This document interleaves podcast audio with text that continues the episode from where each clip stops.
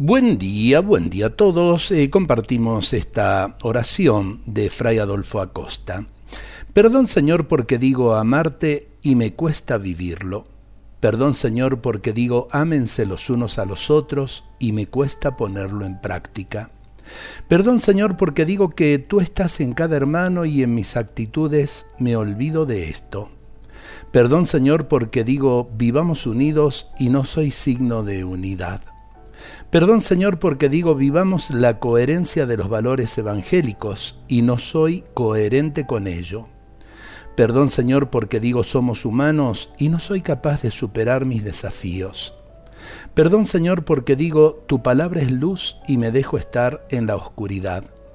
Perdón Señor porque digo hay que cumplir la voluntad de Dios y no me esfuerzo por cumplirla.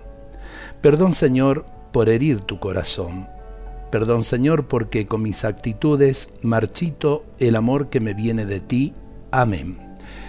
Qué bueno empezar el día con estas palabras. Eh, pedirle perdón al Señor eh, no nos va a hacer caer la nobleza al piso.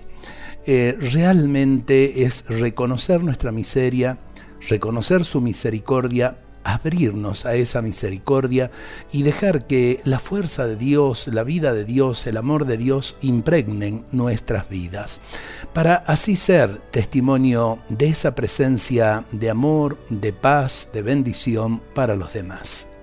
Dios nos bendiga a todos en este día.